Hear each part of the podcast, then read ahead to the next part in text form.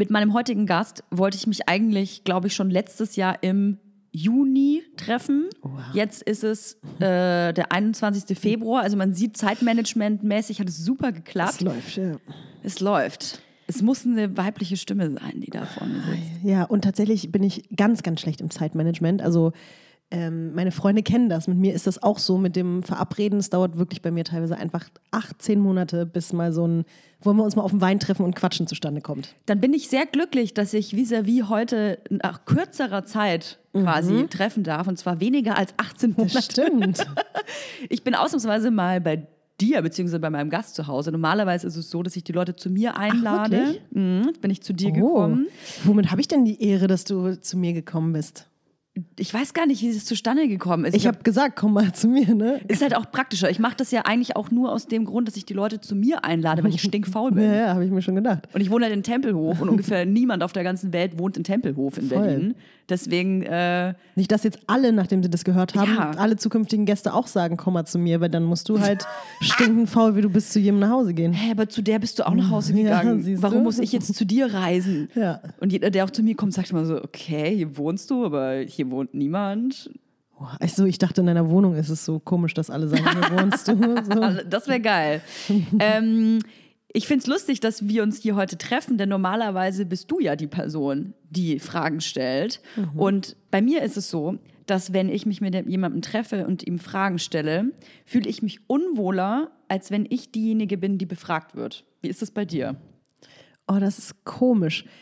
Ich finde immer mehr Gefallen daran, auch gefragt zu werden, muss ich zugeben.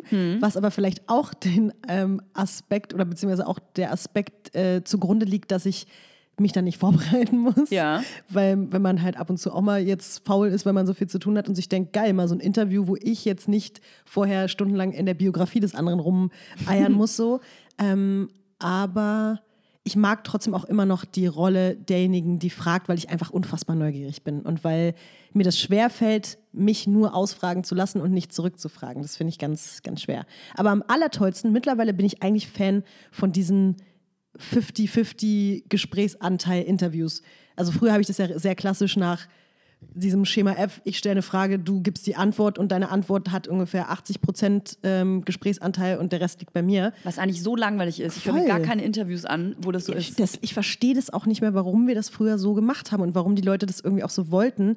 Aber mittlerweile muss ich echt sagen, auch in meiner Radiosendung oder so, ich versuche viel mehr auch von mir damit reinzubringen, weil ich mir irgendwie denke, das interessiert doch keinen Menschen. Immer nur dieses, ich stelle eine Frage und der andere antwortet drei Minuten. Und so geht es die ganze Zeit. Nö.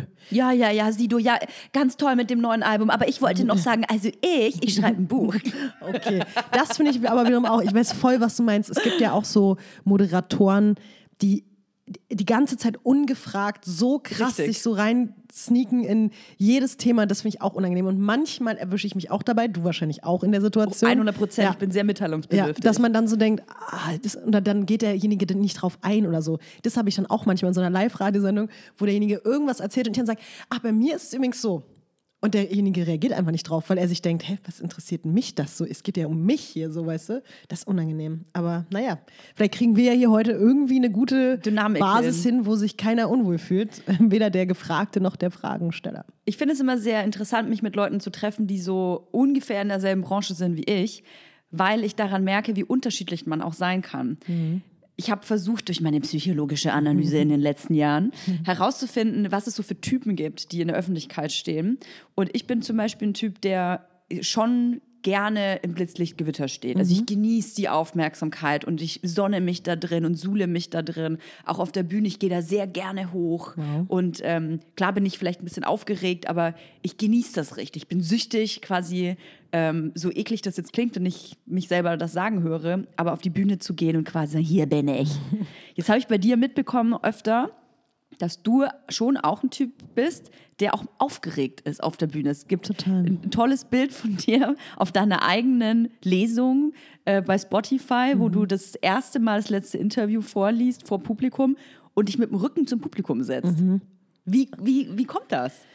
Boah, also ich habe wirklich eine, ich habe ein ganz, ganz schreckliches Lampenfieber, aber wirklich schon so ein fast schon selbstzerstörerisches Lampenfieber, dass ich, also davor, das ist für mich das schlimmste Gefühl auf der Welt zu sagen, ich muss da jetzt raus. Also das, was du mir sagst, so geil, ich gehe da jetzt auf die Bühne. Für mich ist es so, ich werde das nicht überleben.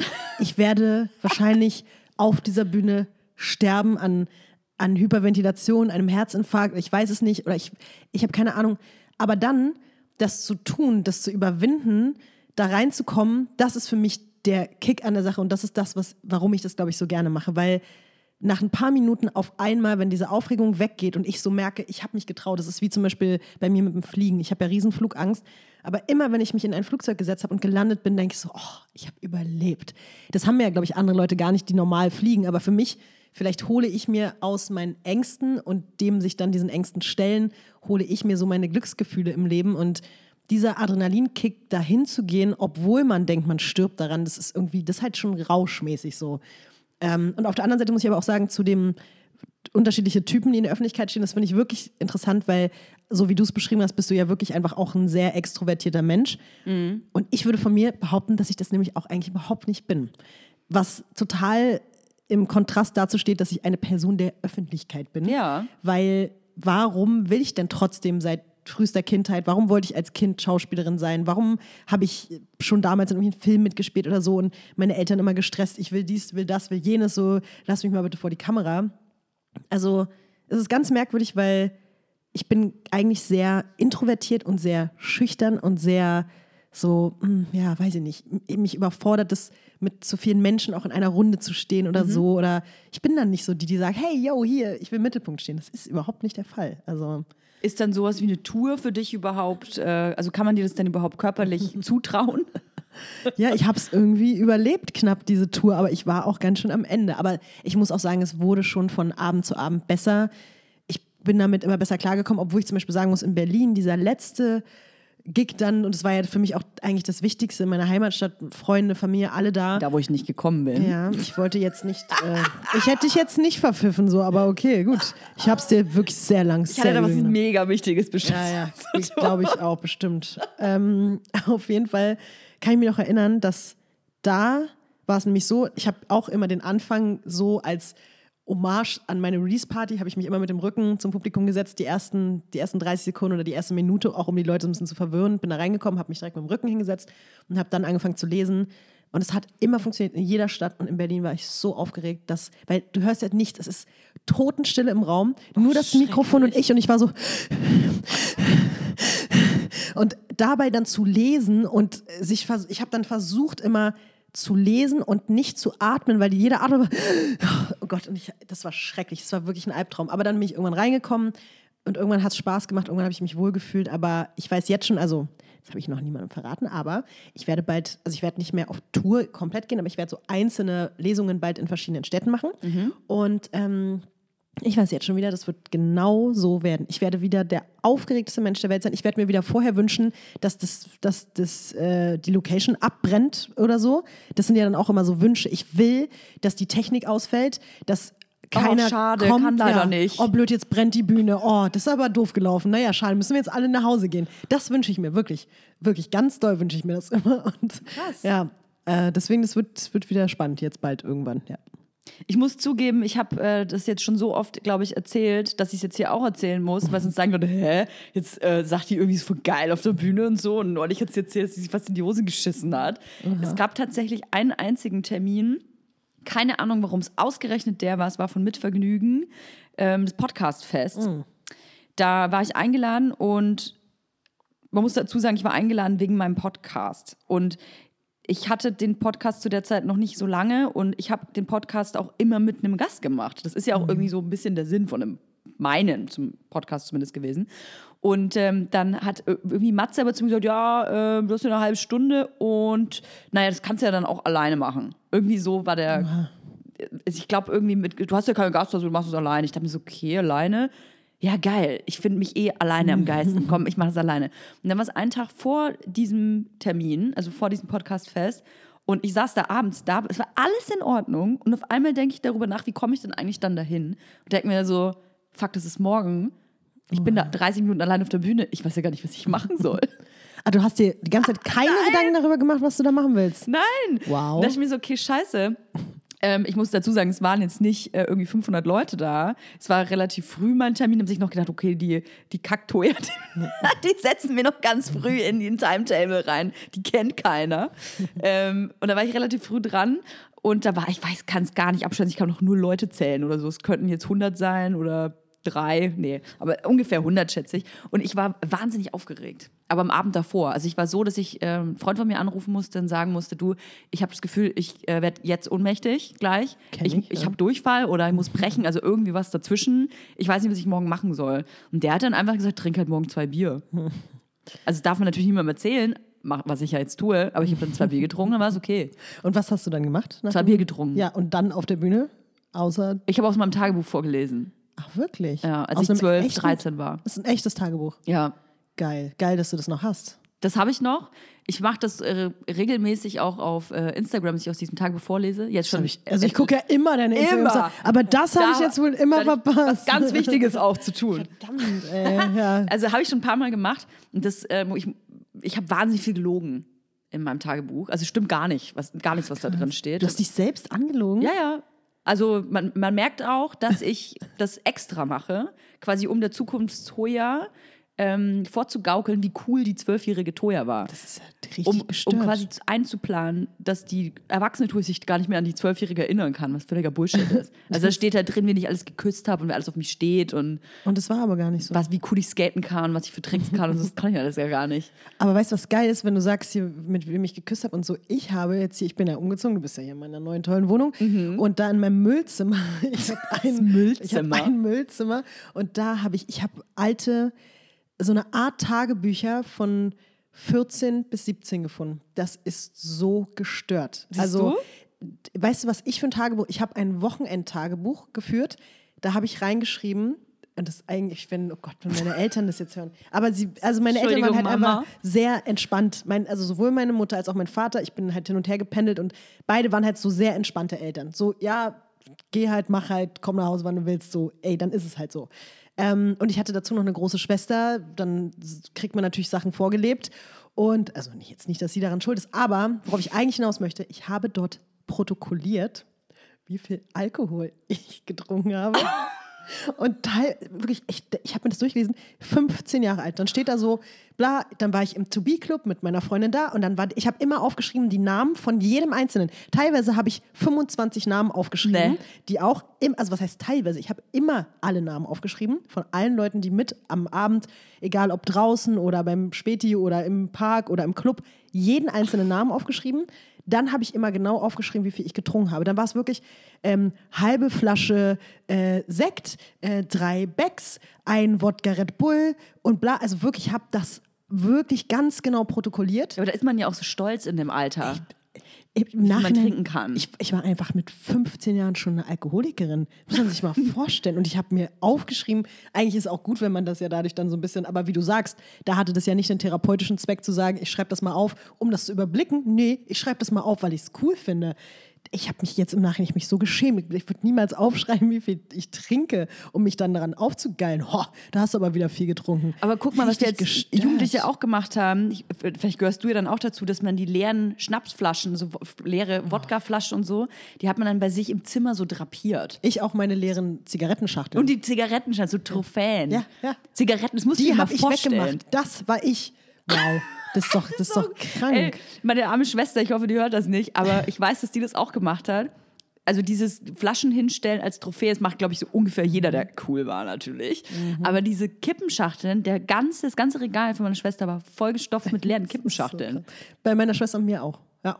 Weil ich war ja auch schon, das ist ja auch das Ding. Ich habe ja auch einfach schon, ich durfte schon mit 15 zu Hause rauchen oder so.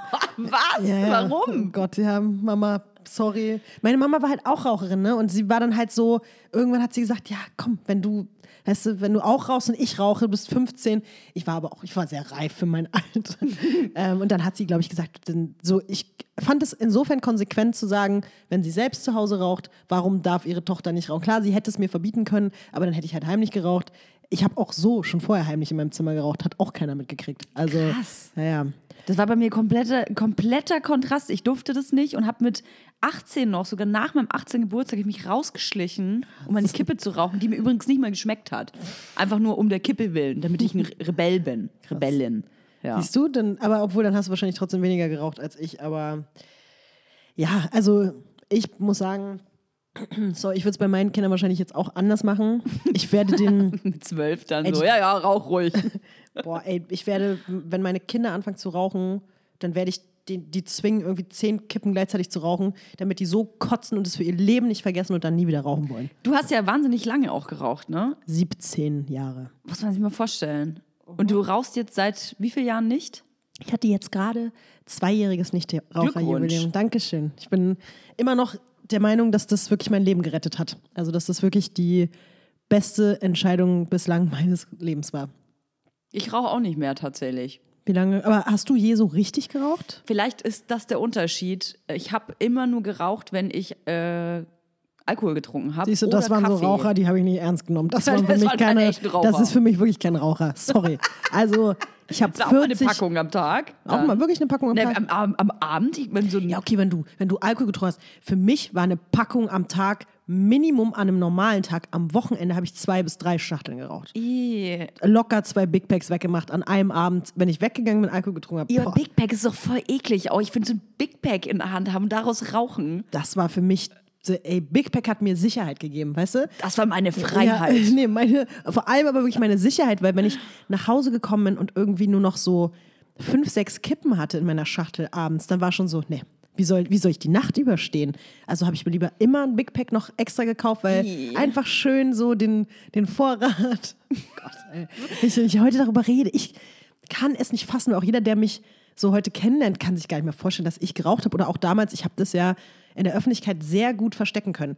Ich wollte ja gar nicht in der Öffentlichkeit, also ich wollte halt nicht in Interviews oder so rauchen, aber ich war Kettenraucherin. Ich war der Helmut Schmidt der Rap-Szene und ich habe das einfach, ich habe das so zelebriert. Ich war ja auch so, ich habe mir einfach die Freiheit genommen, überall zu rauchen, wo ich wollte. War mir scheißegal. Ich habe in Hotelzimmern geraucht, ich Nee. habe ich hab in ähm, Mietwagen geraucht, wo man nicht rauchen durfte. Ich habe natürlich auf Zugtoiletten geraucht, war mir alles egal. Ich habe immer, immer und überall geraucht. Immer. Und wenn du morgens aufgewacht bist, deine Äuglein aufgeschlagen hast, Yes. dann sofort direkt Kippe an oder erstmal Zähne putzen wenigstens? Nee, warum Zähne putzen vorm Rauchen? Das ist ja ekelhaft. Nach dem, äh, nach dem Rauchen dann Zähne putzen, aber dann, sonst hat es ja nicht geschmeckt. Also, Boah. ich muss sagen, ich hatte das Glück, dass zumindest, ähm, also, ich hatte zwei längere Beziehungen auch in dieser Zeit, in der ich so krasse Raucherin war.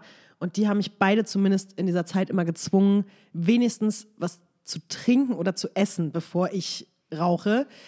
Aber wenn ich alleine war, dann war es teilweise so, pff, egal. Weil es ist ja so, dass über, über die Nacht ja der Nikotinspiegel einfach absinkt und wenn du morgens wach wirst, dieses Gefühl, so dass ich habe das nicht lange durchgehalten. Es ging mir körperlich ganz oft morgens schlecht, wenn ich nicht direkt geraucht habe. Wie so ein Entzug oder Ganz schlimm, wirklich ganz schlimm. Ich hatte Kopfschmerzen, mir haben die Augen getränt, ich war unkonzentriert, ich hatte eine, ich hatte das Gefühl, ich muss heulen. So, also es war ganz, ganz schlimm. Ich war, wenn, man deinen Blick sehen würde, ja, ich Ja, das war. klingt wie nach, dem- halt nach einem Drogenentzug. Ja, ne? ich war halt schwerstgradig nikotinabhängig.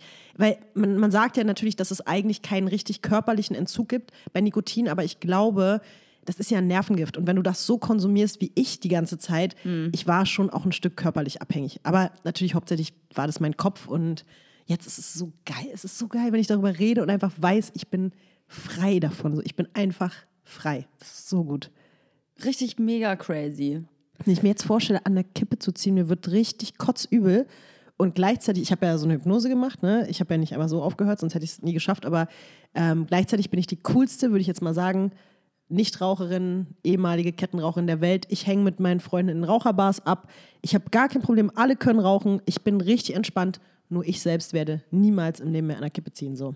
Also kannst du empfehlen, ja? Bisschen Hypnose. Ich kann Hypnose extrem empfehlen und gerade Nichtraucherhypnose wirklich, wirklich, wirklich. Ich hätte das ohne nicht geschafft. Hundertprozentig nicht. Ich würde hier immer noch sitzen. Ich hätte jetzt, seitdem du hier bist, drei Kippen schon geraucht. Ja, so ist es. Und ich wirklich bin, ich kann das jedem nur empfehlen. Wir springen jetzt einfach voll krass rüber Bitte. zum nächsten Thema. Sehr gern. Diese Übergänge sind wohl null mein Ding. Also das ist, raubt mir auch viel zu viel Kraft und so. Da muss ich so viel nachdenken und dann so rumformulieren und so. Finde ich voll okay. Wir springen einfach direkt Mhm. und zwar ich kenne dich natürlich schon äh, länger, aber ich habe mich nie wirklich mit dir befasst. Aus dem Grund, weil ich null was mit Rap zu tun hatte. Hat mich auch nicht, nicht interessiert. Mich haben auch die Rapper alle nicht interessiert. Ich habe dann ab und zu mal vielleicht ein Interview gesehen. Ähm, aber das war dann meist, wenn da wieder irgendwas passiert ist oder irgendein Rapper wieder ausgetickt ist oder eine komische, irgendwas Komisches gesagt hat. Und sonst eigentlich hatte ich gar nichts mit dir im Hut. Ich bin aber extrem auf dich aufmerksam geworden und war, hatte sofort so einen Fan-Crush weil du einen Text veröffentlicht hast, ist gar nicht so lange her, wo du quasi ähm, mal mit dem Finger drauf deutest, wie das eigentlich ist, als Frau die ganze Zeit auf das Äußere und das Geschlecht reduziert zu werden in einem Medium wie YouTube oder Facebook oder Instagram, whatever. Mhm.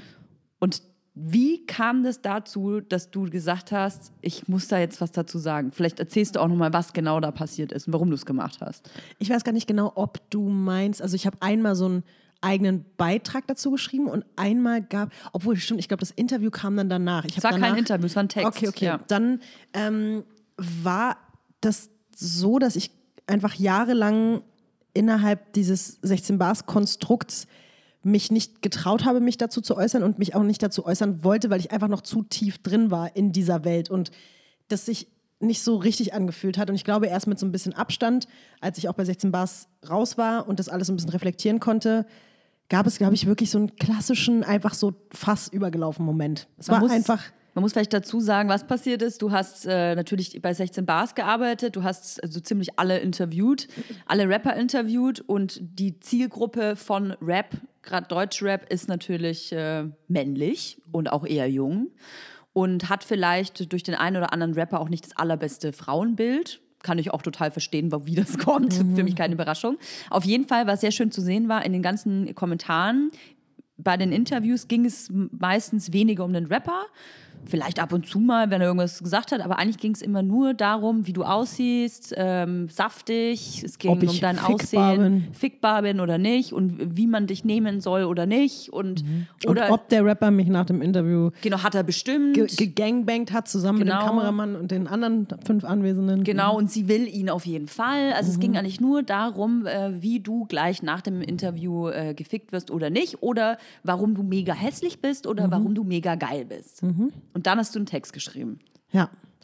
Ich habe das ja mir einfach jahrelang alles so durchgelesen und angeguckt und es hat natürlich auch was mit mir gemacht und ich kann dir gar nicht mehr genau sagen, ob es jetzt so diesen einen Triggerpunkt gab. Das hatte, glaube ich, auch ein bisschen was mit meinem Erwachsenwerden zu tun und mit diesem Gefühl so, sorry, hat mich eigentlich überhaupt mal irgendwer gefragt, ob ich danach beurteilt werden möchte? Äh, warte mal, ich glaube nicht. Und es war eine Zeit lang war das so selbstverständlich, dass ich da schon fast zu abgestumpft war, um mich so richtig dazu zu äußern. Ich glaube, das war wirklich auch noch ein Aspekt. Und dann kam dieses Gefühl so, ich muss jetzt einfach mal, ich muss mich auch wieder mehr zu einem Mensch machen mit Gefühlen, weil dadurch, dass ich nie was dazu gesagt habe und genau. das immer so, das immer so mitgeschwommen ist, hatte ich auch das Gefühl, die Leute denken einfach vielleicht, ich bin ein Roboter oder so und das kommt gar nicht bei mir an. Und ich hatte ich hätte natürlich die Möglichkeit gehabt, mich dahin zu stellen und zu sagen, so, ihr Hurensöhne, und jetzt fick ich euch mal alle zurück in den Arsch, so nach dem Motto. Aber das bin ich halt nicht. Und ich habe mir gedacht, nö, ich habe Emotionen und die zeige ich euch jetzt.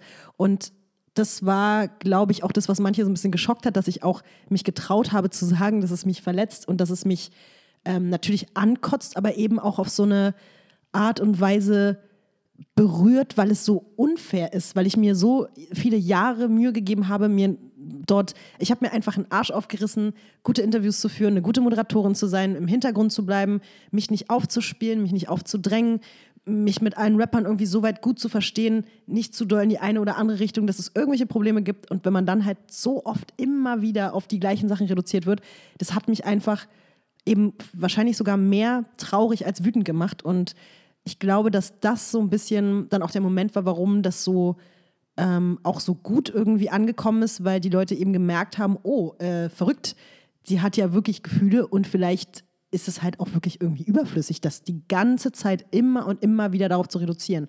Und ich muss wirklich sagen, das war ein Befreiungsschlag für mich, mhm. der bis heute angehalten hat und der bis heute auch gefühlt immer noch so Wirkung zeigt. Ich habe das Gefühl, dass ich seitdem viel, viel mehr noch respektiert werde in dieser Szene und ähm, auch so viel besser mit, mit solchen Sachen umgehen kann. Das ist ganz, Es war richtig, richtig gut. Also Ich bin ja nicht mehr in der Szene und habe aber ab diesem Zeitpunkt tatsächlich so sowas Art wie einen tiefen Respekt empfunden, weil ich mir davor irgendwie auch gedacht habe, so ja klar, schon verstanden, sie ist eine Frau im Rap-Business und es ist nicht leicht und es ist scheiße, möchte ich jetzt auch nicht tauschen, aber sie lässt es so zu.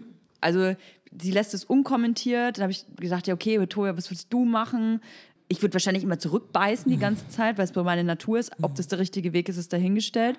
Und ha- ha- war dann vielleicht auch ab und zu mal so ein bisschen so, warum sagt die nichts? So, so, sie ist eine Frau und sie soll dazu stehen und ähm, sie muss dafür kämpfen, dass sowas nicht passieren darf. Und dann hast du das gemacht und dann war es so, also das, das hat mich fast auch ein bisschen sprachlos gemacht, weil ich das, du hast dich so verletzlich auch gezeigt. Also du hast jetzt eben nicht, so wie ich das vielleicht gemacht hätte, so ihr Arschlöcher, jetzt sage ich auch mal was, ne? Sondern du hast genau den richtigen Weg gewählt. Du hast dich so verletzbar gezeigt, so ey, wisst ihr eigentlich, was das mit mir macht?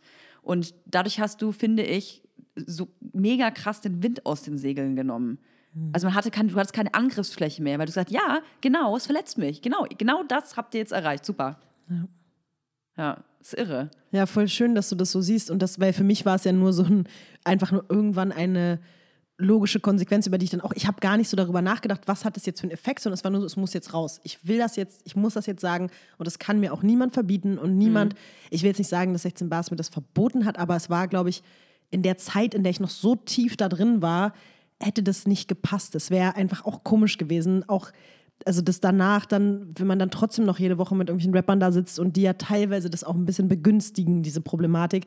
Ich glaube, es musste alles so sein und es brauchte eben auch seine Zeit und ich ähm, ja, finde es voll schön, dass, dass du und vielleicht auch noch ein paar andere Menschen das so aufgefasst haben und ich mich dadurch selber, glaube ich, auch so ein bisschen befreit habe aus dieser, aus dieser Situation. Und jetzt muss ich zum Beispiel sagen, ich bin natürlich nicht mehr so tief drin in der, in der Szene. Ich habe immer noch meine wöchentliche Radiosendung. Ich mache immer noch ab und zu ähm, Hip-Hop-Themen, auch mal hier und da, vielleicht mal ab und zu ein Videointerview oder moderiere mal auf einem Festival oder so. Ich bin ja immer noch Teil dieser Szene, aber fühle mich halt 100 Millionen Mal wohler als früher. Also wirklich, ich bin, bin echt so krass im Reinen mit mir als Mensch, als Person, mit auch dem, was ich beruflich geleistet habe in dieser Welt, dass ich kaum noch so angreifbar bin auch. Und dass ich auch merke, die Leute versuchen das auch nicht mehr so. Ich habe wirklich das Gefühl, natürlich klar, das Medium ist jetzt auch ein bisschen anders, wenn man jetzt weiterhin noch so da auf YouTube stattfinden würde, wäre das vielleicht mal ein bisschen was anderes, aber ähm, Nee, du hast dich auf den Podest gehoben, das stimmt schon. Ich weiß nicht, wie du das gemacht hast. Ich habe dir das, glaube ich, das letzte Mal auf dem äh, Sommerfest in die, äh, äh, im Juni erzählt, da wo wir uns eigentlich schon verabredet hatten. ja, das stimmt. Äh, und da hatte ich das schon mal gesagt, dass, ich, dass mir das ganz krass aufgefallen ist und ich mir das nicht erklären kann, wie du das geschafft hast, dass du dich selbst auf den Podest gehoben hast, wo man es nicht mehr in Frage stellt. Ob, verrückt, ja. ob du jetzt ähm, die bist, die man noch ficken soll oder nicht. Also man fragt es einfach nicht. Vielleicht bin ich auch einfach zu alt geworden. Vielleicht will mich Vielleicht du einfach keiner mehr ficken, weil ich jetzt 31 Jahre alt bin und das ist jetzt einfach vorbei. Zeit ist abgelaufen. Ich fand es mega wichtig, dass du das gemacht hast, weil ich glaube, dass es sehr wichtig ist, dass man halt gerade als Frau, es kommt ja die Fementoja raus, immer den Mund aufmacht.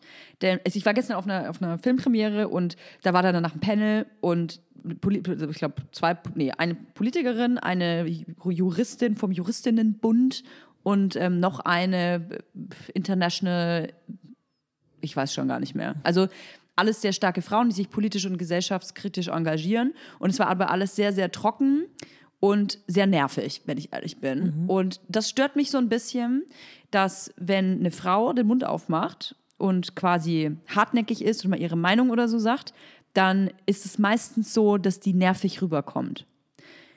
Das ist so ein Bild, das wir uns geschaffen haben, dass eine Frau, die sich auf, die aufsteht die sagen so, oh, was will die denn jetzt schon wieder? Jetzt kommt die wieder mit ihrem immensen Scheiß so. Wenn aber ein Mann aufsteht und seine Meinung sagt und sagt, wo es jetzt hier lang geht, dann so, oh Mensch, ein Anführer, das ist ein cooler Löwe und genau, dem sollten wir alle äh, folgen. Und die Frau ist, eine- ist ein nervige Troller. Obwohl ich finde, da kommt es echt so ein bisschen auf die Art und Weise drauf an. Also bei mir ist es auch so, dass ich schon immer gemerkt habe, dass mich so Feminismus-Themen, wenn sie so plakativ und so auf so eine verbitterte Art und Weise Das ist es, dieses Verbitterte. das, das turnt mich auch mega ab. Und das war ja auch das, was ich zum Beispiel immer dann so, klar, es gab auch Leute, die mir wirklich auch vorgeworfen haben, dass ich zu wenig ähm, feministisch bin, dass ich mich zu wenig auch in diesen Jahren eingesetzt habe für dies, das, jenes, aber ich dann irgendwann auch immer versucht habe zu erklären, meine Art ist einfach eine andere. Ich habe das, glaube ich, auf eine subtilere Art und Weise geschaffen.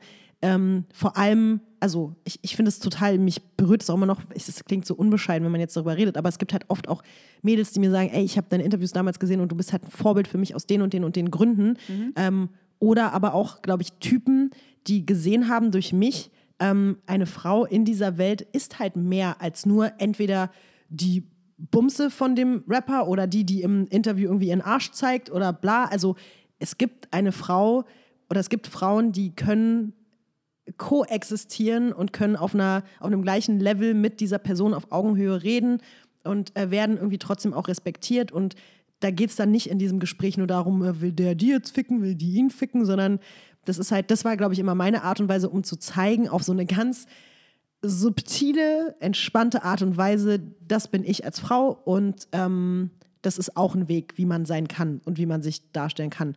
Und deswegen. Und du warst ja auch Vorreiterin, muss man dazu sagen. Du warst die erste Frau, die in diesem Rap-Business überhaupt stattgefunden hat, als ernstzunehmende Interviewpartnerin. Gab ja auch lange neben dir niemanden und keine. Ähm, was mich damals nicht verwundert hat, weil ich mir dachte, naja, aber ist ja auch ein Männerding und so und Rap und wen interessiert das und naja, welche Frau will sich denn zu den Männern setzen und so. War alleine dieser Gedanke, dass man sagt, ähm, hä, aber bei Rap-Interviews, äh, nee, da gibt es doch schon eine. Die, die vis-à-vis, die, die, gibt doch schon eine. Mhm. Eine. Eine Frau. So. es gab halt, so halt eigentlich schon auch noch ein paar andere. Also es gab sogar vor mir auch eine andere. Aber das. Die hat man ja gar nicht wahrgenommen. Ja. Ich weiß nicht, ob die dann frühzeitig aufgegeben haben oder ob das einfach dann von der Reichweite her nicht so ähm, relevant war oder so. Aber das finde ich zum Beispiel jetzt auch voll geil, wenn man überlegt, wie viele Frauen jetzt Interviews machen und wie normal das mittlerweile ist. Das mhm. wird halt, natürlich kriegen die auch noch teilweise Sprüche und Kommentare ab, aber trotzdem muss man sich mal überlegen, bei mir war das ja damals wirklich dann auch fast sowas wie ein Skandal, so, so oh krass, guck mal, da macht jetzt eine blonde Frau, macht jetzt Interviews hier mit den krassen Gangster-Rappern auch und so oder mit Sido oder wem auch immer Die so. Hat was an. Ja. Aber so, ich glaube, dadurch, dass ich natürlich auch noch blond war und ich war Anfang 20 und so ja eben nicht die, die so ganz krass auf, auf dicke Eier macht. Ich glaube, das war schon für, für viele sehr, sehr verrückt. Und jetzt ist es so, ja cool, äh, also wie viele Mädels jetzt gerade so in der Welt einfach umherspringen und einfach Interviews machen und das juckt keinen mehr im Sinne von, oh, das ist jetzt eine Frau. Das finde ich voll geil, dass das einfach auch gar nicht mehr so thematisiert wird jetzt. Einfach die genauso stattfinden wie die Jungs, die dort Interviews machen und das ist schon cool. Muss natürlich noch viel mehr sein, muss man dazu ja. sagen. Ich hatte mich mit Salva lustigerweise auch darüber unterhalten, weil gerade äh, im Moderationsbereich ist es ja schon so, dass die Männerriege ganz andere Vorteile hat als Frauen. Mhm. Da wird dann oft gesagt, ähm, ich hatte das Beispiel mit Palina Roginski genommen, äh, würde da, ich hatte damals auch rote Haare, mir wurde gesagt so, ähm, sorry, aber es sieht ja aus wie Palina, also gibt's doch mhm. schon. Ich dachte so, äh, okay, also der Hans Meiser hat weiße Haare, der hat weiße Haare, der hat weiße Haare und das ist egal, oder was? Mhm. Also es, Frauen sind schon sehr, ah, eine kleine blonde hm, Sylvie Mais mit einem holländischen Akzent, die haben wir schon, sorry.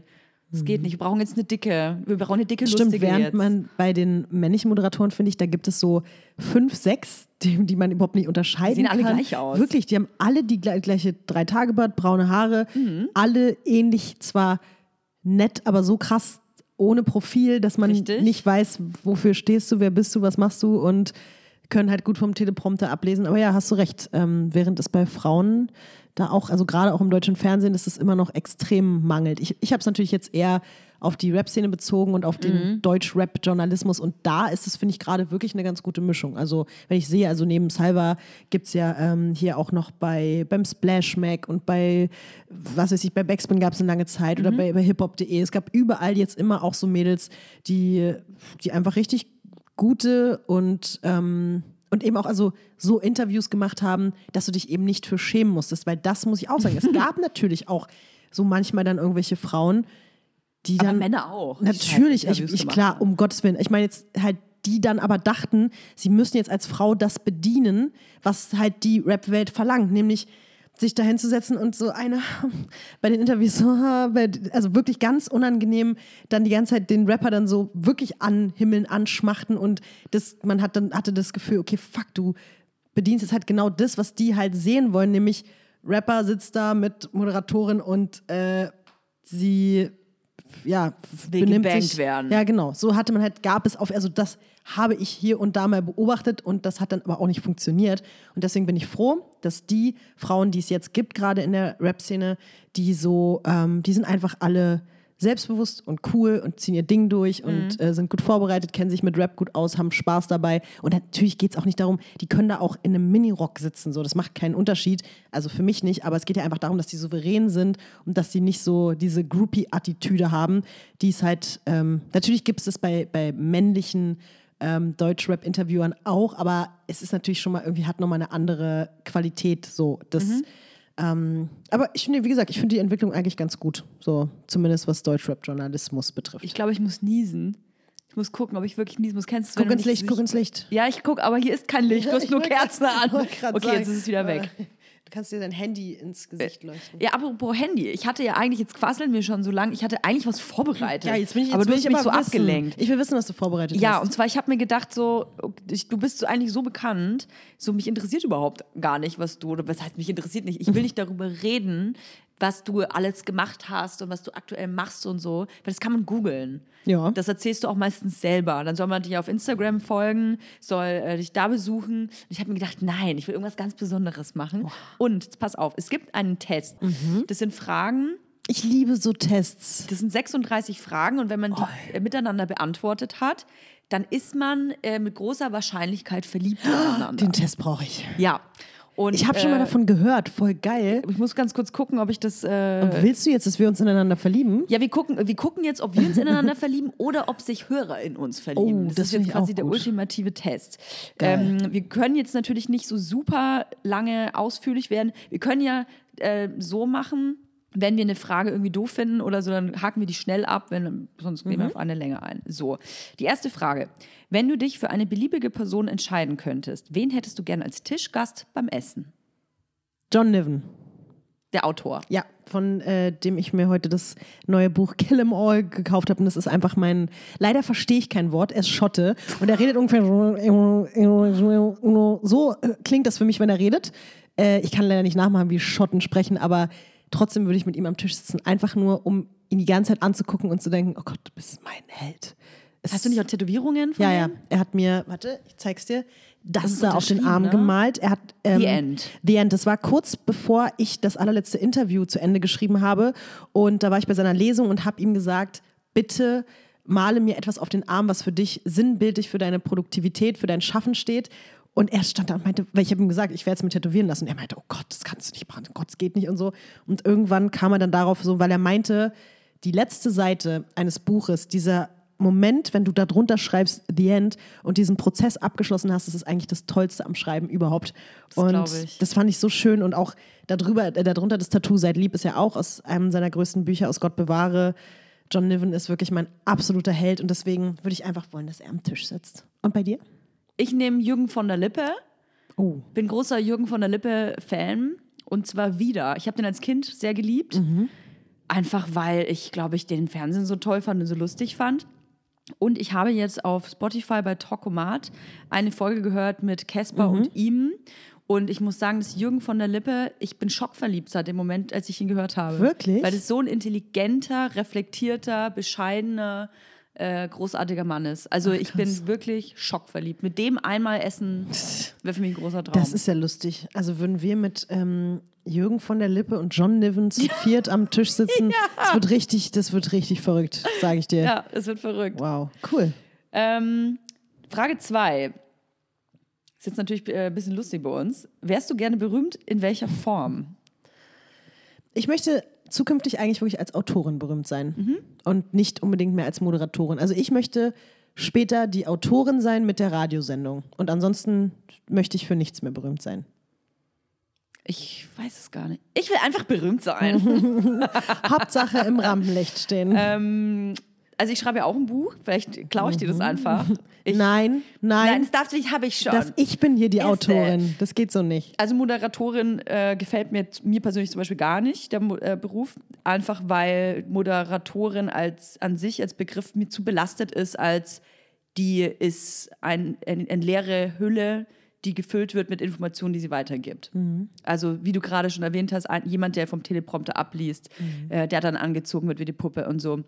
Mm, Ich würde mich freuen, wenn ich weiterhin bekannt bliebe für das, was ich gerade mache. Podcasts, Buchschreiben, Instagram. Instagram, Ac Activism, ähm, der, der Retter aller äh, Bloggerkinder.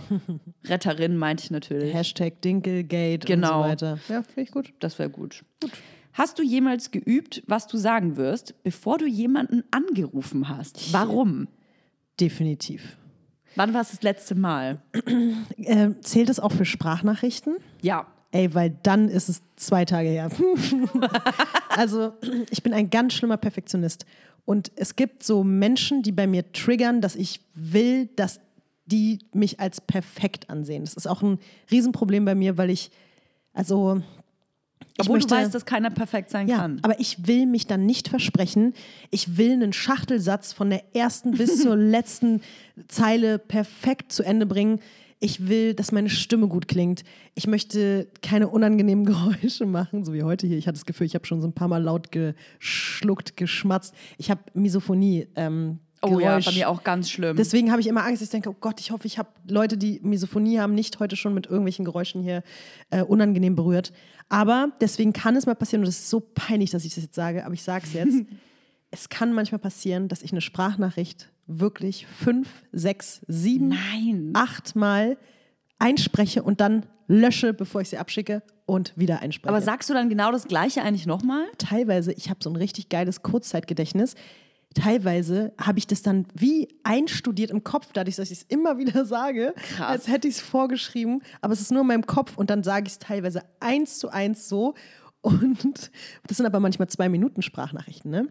Und dann kann das mich, manchmal kostet mich mein Perfektionismus einfach eine Dreiviertelstunde, um eine zwei Minuten Sprachnachricht abzuschicken. Das ist ein Albtraum. Ich hasse mich dafür auch wirklich selbst. Ich denke, das ist absolute Zeitverschwendung. Das ist richtig dumm. Das Naja, schlimm. also ich finde, es ist so äh, vielleicht situationsbedingt. Also jetzt so random, glaube ich, würde ich die Sprachnachricht einfach abschicken. Wobei es gibt auch die Typen, die dann so 100 Millionen Sprachnachrichten und so, äh, ich habe was vergessen, äh, meinte ich Ey. gerade nicht so, höre ich mir nicht an. Ne? Das ist zum Beispiel auch so eine Sache, wenn mir jemand eine Sprachnachricht schickt und so. Ähm, ja, warte mal, also genau, was ich noch sagen wollte. Oh, ähm, äh, warte mal, äh, oh, ich suche gerade, nee, ähm, wo So ist denn, Warte mal, was wollte ich sagen? Äh, ja, sorry, bin gerade beim äh, Essen. Ey, nee. Mach nee, ich auch nicht. Nee, nee, da, da ist bei mir auch vorbei. Da habe ich mich schon bei erwischt, dass ich dann zu Leuten gesagt habe, sammel dich. Es tut mir leid. Fand ich auch ganz geil, dass es sammel dich. Ich, äh, das, das geht einfach nicht. Nee. Das macht mich verrückt. Vielleicht ist es dann auch deswegen der Anspruch, dass ich so denke, ich will, wenn ich schon mir eine Sprachnachricht schicke, dann muss die on point sein. Mhm. Aber es ist bei mir schon total drüber. Ich weiß noch nicht mehr, ach, die Frage war, ob du, ob man es, ich glaube, du machst es nicht. Nee, mache ich tatsächlich nicht. Also ich kann mich jetzt zumindest nicht an eine Situation erinnern. Aber wo ich es das letzte Mal gemacht habe, war vor einem Gespräch. Also, und zwar in meiner Beziehung. Da ging es mir um was sehr Wichtiges. Und dadurch, dass ich ein Typ bin, der, ob, obwohl ich eigentlich immer genau weiß, was ich sagen will und auch selbstbewusst bin und so, wenn es in eine, wenn, wenn ich mich in eine Situation begebe, die mich emotional belastet oder die prekär ist, dann verliere ich mich. Ich, also ich weiß wirklich in der Mitte des Satzes nicht mehr, was ich sagen will. Und, und verstreue mich dann komplett. Und deswegen habe ich gelernt, dass wenn ich weiß, so eine Situation steht mir bevor, irgendein schwieriges Gespräch oder was auch immer, dann muss ich vorher mir Sätze zusammenlegen, weil die mir eine Sicherheit geben dass ich genau das sagen kann, was ich möchte, weil ich finde, dass gerade wenn man in einer emotionalen, äh, emotional prekären Situation ist, dann gehen manchmal die Gefühle mit einem durch. Und wenn du, du hast dann oft das Gefühl, die Person, du kannst der Person nicht das vermitteln, was du ihr sagen willst. Das kommt nicht an. Du weißt nicht, wie du es formulieren willst. Und wenn du das dir aber vorher schon zurechtgelegt hast, dann kannst du sicher gehen, ich habe das gesagt, was ich sagen wollte. Und dann stehst du nicht nach dem Gespräch da und denkst dir, fuck, ich, äh, jetzt muss ich dem erstmal noch 400 äh, WhatsApp-Nachrichten, äh, Psychonachrichten schreiben, äh, die nochmal das Gespräch erklären. Nee, Ja, dann hast du es abgearbeitet. meinst. Genau. Ergibt aber auch Sinn in dem Zusammenhang, finde ich, viel mehr als mein Quatsch. Jetzt mal ganz ehrlich. Also, ohne mich jetzt selbst Gut, bashen jetzt zu wollen, gesagt. aber ist ja so. Was Ich macht für auf. dich einen perfekten Tag aus? Bootfahren muss auf jeden Fall dabei sein. Wirklich? Ja. An einem perfekten Tag wird Boot gefahren. die Sonne scheint. Ähm, ich werde wahrscheinlich auch im Wasser sein. Also Wasser und Boot, das sind so meine. Oh, Whirlpool. Ah, warte mal, vielleicht sollte ich das mal strukturieren. Also, es geht morgens los mit einer frischen Kokosnuss. Ähm, ich habe natürlich auch, würde ich mal sagen, vielleicht habe ich einen Mann an meiner Seite. Ähm, mein Lebenspartner, mein Ehemann vielleicht, wer weiß. Und vielleicht ähm, machen wir, keine Ahnung, wir Oh Gott, das wird jetzt, ich, wenn ich jetzt wirklich 24 Stunden sitzen wir auf jeden Fall wirklich noch bis übermorgen hier. Okay, ich versuche mich kurz zu fassen. Ich werde mit diesem Mann auf jeden Fall Boot fahren. Wir werden äh, baden gehen. Vielleicht zwischendurch treffe ich mich irgendwie mit meiner Familie. Man isst zusammen oder irgendwas. Vielleicht treffe ich auch noch, ist jetzt so richtig cheesy damit alles, dass ich ein Familien- und ein Freundmensch bin. Äh, vielleicht treffe ich auch noch meine Freunde. Das Wichtigste ist aber, der Tag muss im Whirlpool abgeschlossen werden. Das ist mir das Wichtigste. Am besten Whirlpool mit Blick irgendwo aufs Meer oder aufs Wasser. Ähm, und da drin dann sitzen mit einem Gläschen Weißwein. ähm, Trocken. Äh, Riesling. Riesling aus der Pfalz. oder ein Chardonnay. Ähm, ja, mehr brauche ich, glaube ich, nicht zum Glück. Ich bin mit der Frage tatsächlich ein bisschen überfordert. Bei mir gehört auf jeden Fall auch ein zweiter Mensch dazu. In, in meinem Fall ist es jetzt mein Freund. Herzlichen Glückwunsch. Danke. ähm, mein perfekter Tag besteht nur aus Essen. Ganz klar. Ich starte mit einem wunderbaren Frühstück. Ich nehme pochiertes Ei mit ähm, Bacon und Avocado. Mm, dazu brauche ich einen Cappuccino.